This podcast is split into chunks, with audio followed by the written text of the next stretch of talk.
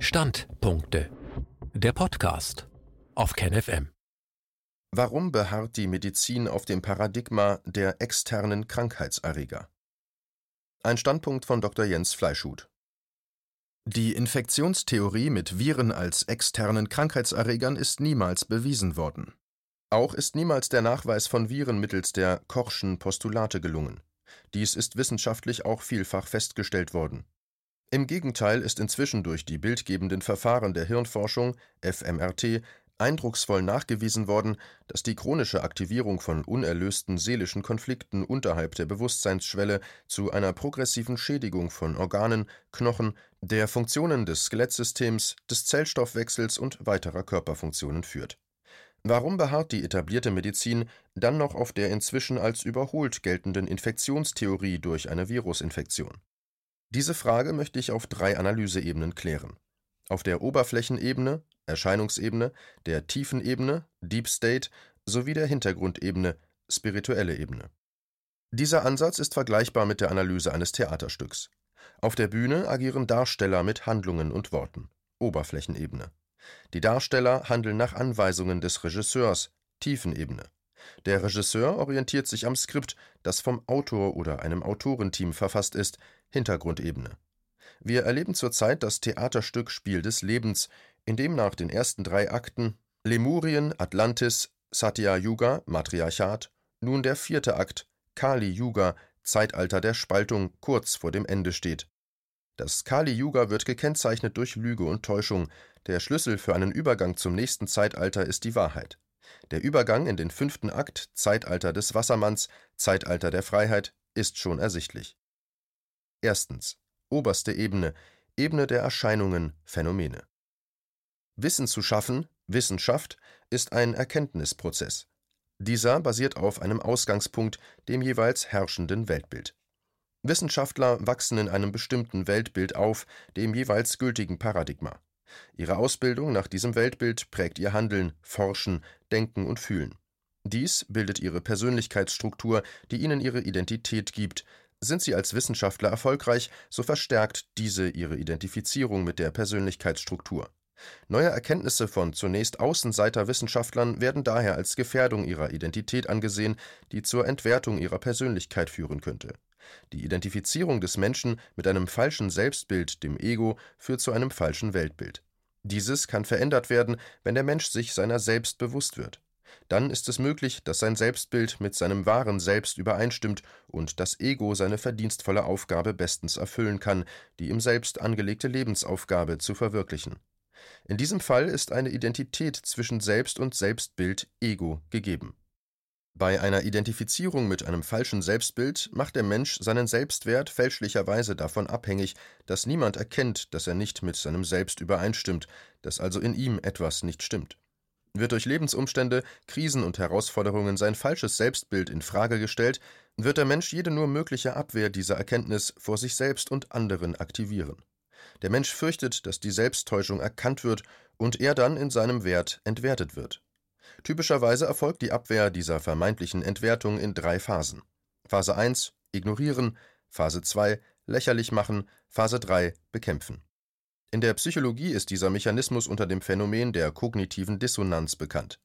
Oft haben Menschen einen sehr starken Glaubenskern, das heißt ein sehr verfestigtes Weltbild, das ihnen Halt geben soll. Der Halt im Leben wird dann nicht vom Selbst des Menschen getragen, es mangelt an Selbstvertrauen, und die Wahrnehmung und Auseinandersetzung mit der äußeren Welt ist dann gestört, es mangelt an Selbstbewusstsein, sodass die Selbstsicherheit mangelhaft ist. Je schwächer das Selbstbewusstsein und je größer die Differenz zwischen wahrem Selbst und Selbstbild, desto stärker ist die Anklammerung an das Weltbild und seine Verfestigung. Wenn sie mit einer Offensichtlichkeit konfrontiert werden, die der Überzeugung entgegenwirkt, kann die neue Offensichtlichkeit nicht akzeptiert werden, weil sie ein Gefühl erzeugt, das äußerst unangenehm ist. Weil es wichtig ist, die Kernüberzeugung zu schützen, werden sie alles rationalisieren, ignorieren und leugnen, was nicht zu dieser Kernüberzeugung passt. Die von anderen Menschen präsentierten Fakten, Theorien, Sichtweisen triggern dann Angst, Wut, Ärger, Zorn, Hass, der projiziert wird auf die anderen, diese sind dann Ketzer, Wirrköpfe, Spinner, Verschwörungstheoretiker, Rechtsextreme, Nazis und Antisemiten. In der Wissenschaftsgeschichte ist es bisher so gewesen, dass das bevorstehende Paradigma erst dann überwunden werden konnte, nachdem genügend alte Wissenschaftsvertreter gestorben waren. Danach waren nicht mehr genügend alte Abwehrkräfte vorhanden, sodass das neue Paradigma sich etablieren konnte. Witzigerweise erging es den neuen Wissenschaftlern später wieder so, dass sie neue Erkenntnisse abwehrten. So verlief die Wissenschaftsgeschichte in Sprüngen bisher. Siehe dazu Thomas Kuhn, Die Struktur wissenschaftlicher Revolutionen 1962. Zweitens. Tiefenebene Deep State. Wissen bedeutet Macht, sodass mit jedem wissenschaftlichen Weltbild die Möglichkeit bestand, dieses Wissen als Machtinstrument zu nutzen. So lassen sich in der Menschheitsgeschichte bestimmte wissenschaftliche Weltbilder mit der Macht und dem Machtmissbrauch bestimmter sozialer Gruppen nachweisen so war bis etwa 1600 die Kirche diejenige Institution, die in Religion und Naturlehre, heute Naturwissenschaft, bestimmte, was wahr ist. Die Kirche bestimmte, was in Bezug auf Gott und in Bezug auf die Natur wahr ist, die Menschen mussten beides dann blind glauben. A in der Religion galt das Paradigma, dass normale Menschen nicht direkt Kontakt mit Gott, der geistigen Welt, aufnehmen können, so dass es richtig war, den von Gott bestimmten Vermittlern wie Priestern, Kardinälen und Papst, die direkten Kontakt zur geistigen Welt hatten, blind zu glauben. B. In der von der Kirche vertretenen Naturlehre verhielt es sich ebenso. Auch hier hatte die Kirche über Jahrhunderte das Monopol zu bestimmen, was wahr ist. Sie legte fest, was in Bezug auf die Natur, den Kosmos, die Erde und alles Irdische die Wahrheit ist, dies hatten die Menschen dann ebenfalls blind zu glauben. Erst als mit neuen Erkenntnissen Kopernikus, Kepler, Galileo die Paradigmen der Kirche auf immer größere Widersprüche stießen und diese nachwiesen, dass das angeblich von Gott gegebene Paradigma falsch war, eroberten die neuen Wissenschaftler nach langen Abwehrkämpfen der Kirche mit Verfolgung, Folter und Tod die Unabhängigkeit von der Kirche. Seitdem gab es nun die Spaltung in das Geistige, Zuständigkeit der Kirche, und das Materielle, Zuständigkeit der Naturwissenschaft. Es war also ein Schritt der Befreiung, da nun die Naturgesetze nicht mehr blind geglaubt werden mussten, sondern mit den Methoden der Naturwissenschaften erforscht werden konnten. In der Folge bestimmten die Dogmen der Kirche die Sicht auf das Geistige, die Erkenntnisse, und später die ebenfalls verhärteten Dogmen der Naturwissenschaft die Sicht auf das Materielle.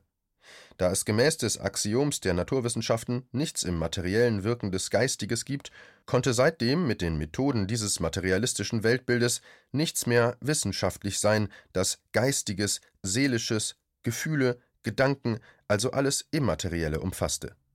In der Folge wurde aus der zunächst befreienden Naturwissenschaft ein neues Glaubenssystem, deren Vertreter wiederum neue Fakten, Erkenntnisse und Theorien mit den Mechanismen der kognitiven Dissonanz bekämpfen dies führt aktuell dazu, dass die naturwissenschaftliche medizinische Erklärung von Krankheiten auf materielle Ursachen zurückgreift. Da zum Beispiel bei einer Lungenentzündung oder Krebs zunächst keine materielle Ursache im Körper gefunden wurde, hat die Medizin die Ursachen im Außen gesucht. So wurde die Infektionslehre, Bakterien, Viren, Pilze etc. im Äußeren zum herrschenden Paradigma für viele Erkrankungen, die krebserregenden Stoffe im Äußeren das herrschende Paradigma für die Entstehung von Krebserkrankungen vor allem Robert Koch und Louis Pasteur wurden mit der Theorie der Infektionskrankheiten weltberühmt. Dies passte auch sehr gut zur Konkurrenz- und Kampfgesellschaft. Böse äußere Feinde greifen uns an, dringen in uns ein, sind eine tödliche Gefahr, die zerstört werden muss. Der Krieg zwischen Völkern wurde jetzt auf den Krieg eines jeden Menschen gegen andere Menschen ausgedehnt, da diese ja die bösen Krankheitserreger übertragen könnten. Auch bei der Behandlung von Krebserkrankungen wurde der Kampf gegen den Krebs das beherrschende Paradigma. Die Zerstörung des Tumors mit allen auch grausamen Mitteln wie hochkonzentriertes Gift bei Chemotherapie, tödliche Strahlen bei Tumorbestrahlung wurde als Behandlung üblich. Erst mit einem neuen Weltbild wird ersichtlich, dass unerlöste seelische Konflikte die Ursache sind, die dann zu materiellen Folgen führen, die wir dann Bakterien, Viren, Pilze, Krankheitserreger oder Tumor nennen mit diesem neuen Weltbild würde der Kampf gegen etwas Äußeres abgelöst durch die Suche nach etwas Innerem im Menschen, das als unerlöster seelischer Konflikt die Erkrankungen hervorruft. Die Behandlung würde sich dann konzentrieren auf die Erlösung des unerlösten seelischen Konfliktes mit Ergänzung von materiellen Begleitbehandlungen wie Entgiftung des Körpers und Umstellung des körperlichen Stoffwechsels durch veränderte Ernährung im Zeitalter des Kali-Yuga war allerdings schon sehr früh weitsichtigen Menschen klar, dass mit dem Kampf gegen unsichtbare Killerviren und außerkörperlichen Krebsverursachern eine Goldgrube geschaffen wurde. Da die Menge an unsichtbaren Feinden schier unerschöpflich gefunden werden kann, ist die Abwehr durch Tabletten, Operationen, chemische Behandlungen und Impfungen das größte Geschäft aller Zeiten. Bill Gates, sieben Milliarden Menschen impfen, und zwar bei jeder neuen Bedrohung möglichst viermal im Jahr, denn die bösen Viren mutieren ständig. Aus dieser finanziellen Sicht würde ein neues Paradigma eine Riesengefahr darstellen, da dann keine Impfungen mehr nötig wären und das Milliardengeschäft der Krebsindustrie zu einem Ende käme. Dritte Ebene spirituelle Ebene Hintergrund Die Spaltung in religiöses Dogma und in materielles Dogma dient wie jede Spaltung einem Zweck.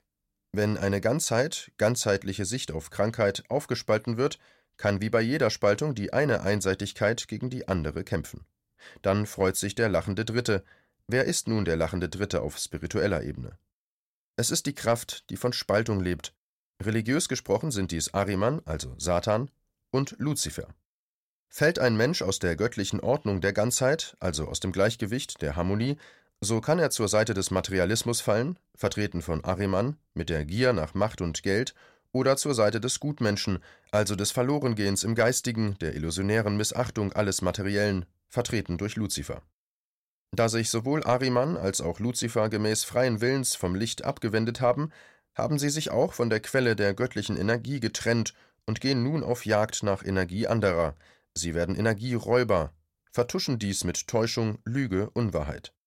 Dies ist der tiefere spirituelle Grund für das Böse auf der Welt, der Grund für Kriege, Aneignung der Naturschätze anderer Völker etc. und für die Aufrechterhaltung des materialistischen Weltbildes und der ihm entsprechenden materialistischen Medizin. Da diese auf Angst basiert, ist sie das beste Manipulationsmittel, um Macht, Geld und Ruhm für die Herrschenden zu erreichen. PS Lösung Mit der Überwindung der beiden Einseitigkeiten könnte die Ganzheit, natürliche Ordnung in Liebe hergestellt werden. Eine solche ganzheitliche Medizin würde das Beste aus beiden Einseitigkeiten nehmen. Für alle Krankheiten würden einerseits die Erkenntnisse der Geisteswissenschaften, Psychologie genutzt und damit erkannt, dass alle Krankheiten an der Wurzel, Radix gleich Wurzel, also radikal gesprochen, als Ursache einen unerlösten seelischen Konflikt haben. Andererseits würden für Unfälle, Notsituationen etc. die besten Methoden der naturwissenschaftlichen Medizin wie Operationen, Wundpflege etc. genutzt